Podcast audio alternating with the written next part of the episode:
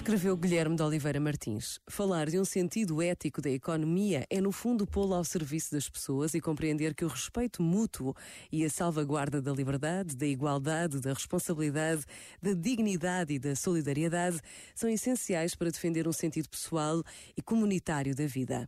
E se falamos de economia e de ética, temos de afirmar que a democracia tem de se aperfeiçoar para poder constituir-se um fator de humanização da sociedade.